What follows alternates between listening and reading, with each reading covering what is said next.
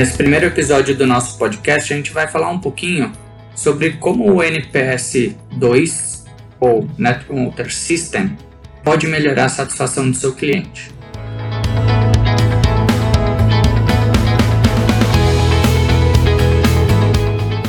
O começo da sigla é Net Promoter Score. Ele era tratado basicamente como uma metodologia para mensurar a lealdade do cliente. E a evolução disso, a evolução do S, quando a gente passa a tratar o, o NPS como Net Promoter System, a gente traz a, a ideia de que a gente precisa tratar os dados que a gente consegue das pesquisas com muita relevância. Os dados que antes, quando era chamado de Net Promoter Score, não eram considerados importantes para melhorar a experiência do cliente. Então, com essa evolução de score para system, o NPS passa a ser, além de uma métrica, de um número, um sistema de gestão da experiência do cliente. Então, essa perspectiva reforça o quanto é necessário, e além dos dados obtidos numa pesquisa de satisfação do cliente, porque sem a gestão eficiente dessas informações, a, estratégia tende a perder o seu potencial. A mensuração de dados ela só, ter, só vai ter relevância a partir do momento em que ela se constitui uma base de informação relevante para a gente aprimorar a jornada do cliente. Muitas empresas não utilizam esse recurso e não oferecem um feedback aos clientes que responderam a pergunta definitiva, numa escala de 0 a 10, qual a probabilidade de você recomendar nossa empresa para um parente ou amigo. Então, uma série de fatores tem a ver com a quebra do ciclo de NPS. Ou a empresa faz a pesquisa por obrigação, ou as informações que a gente obtém não recebem muita atenção e aí não são analisadas. A gente não leva em consideração as informações quando a gente vai desenvolver nosso planejamento de ações. Normalmente, é, algumas empresas não, não dão feedback para os clientes, nem um agradecimento, nem um retorno sobre as suas sugestões ou críticas. Uh, e com isso, muitas melhorias no serviço, no produto ou no atendimento acabam sendo implantadas. Por fim, o cliente não possui um, nenhum posicionamento da empresa e não percebe as mudanças.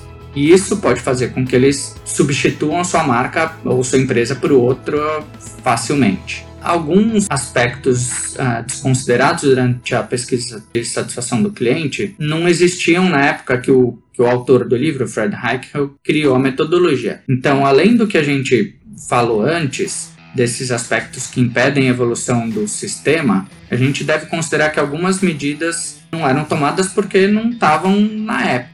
O problema está nas empresas atuais não atualizarem seus modelos, continuarem persistindo dentro de um modelo que poderia funcionar, ter funcionado lá atrás, mas que com o tempo atual a gente precisa evoluir, a gente precisa ouvir cada vez mais o cliente, a gente precisa fazer alguma coisa com a informação que é gerada.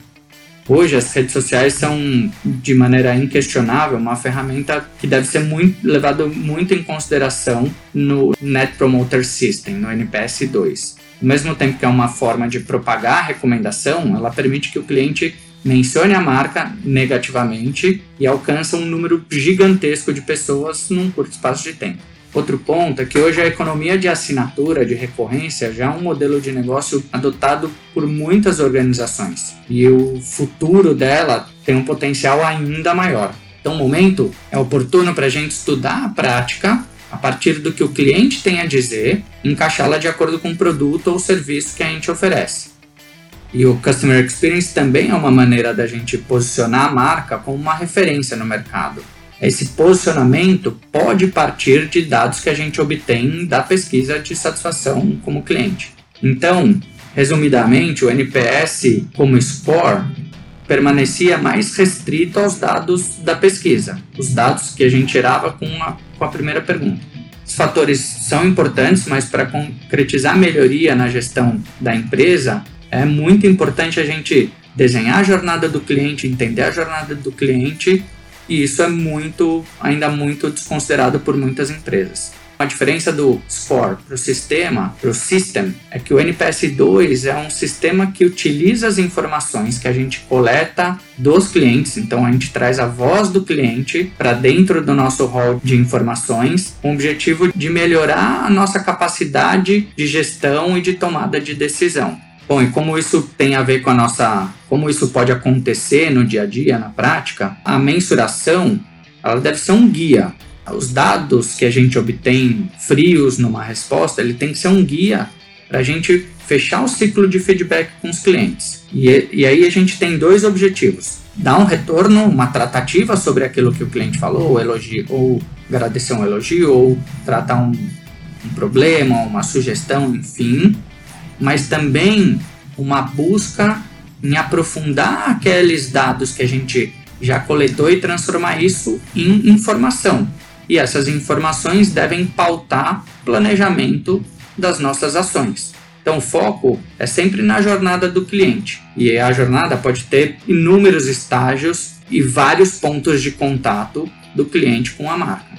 A exploração de dados que vem dessas diferentes fontes de, de coleta torna a base de desenvolvimento do negócio muito mais sólida. A opinião do cliente pode vir das mídias sociais, de dados operacionais como CRM, o seu ERP, enfim, ou até durante uma conversa, um bate-papo entre o seu colaborador e um cliente.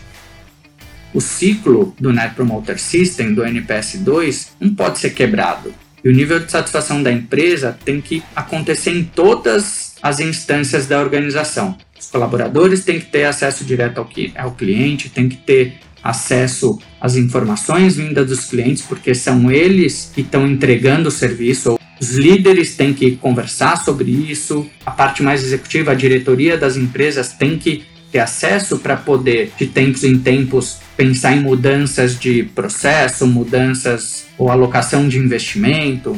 Em toda a organização tem que ter acesso a isso e esse ciclo não pode ser quebrado.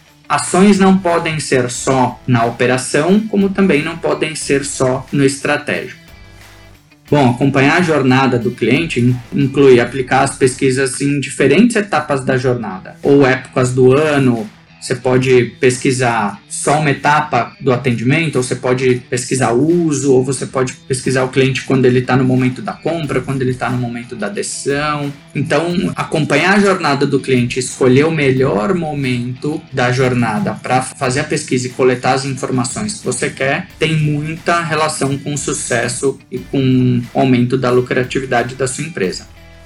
Resumindo um pouquinho, qualquer metodologia, seja ela qual for, passa por melhorias. E o, com o NPS não podia ser diferente. Conforme as empresas vão usando, foram usando o NPS como métrica de lealdade, e como é, é metodologia aberta, melhores práticas foram sendo levadas em consideração e o processo e o sistema evolui. Então, os líderes, as empresas precisam estar atentas a essas variantes, que são elas que vão realmente fazer a diferença dentro da organização. Um evoluir o seu sistema de uma métrica de satisfação de uma métrica de lealdade para fazer uns, a gestão da experiência do cliente é muito relevante. Caso contrário, a gente vai perder informação, vai desperdiçar informação e desperdiçar dinheiro, porque a gente pode estar tá aplicando uma metodologia só como um procedimento padrão.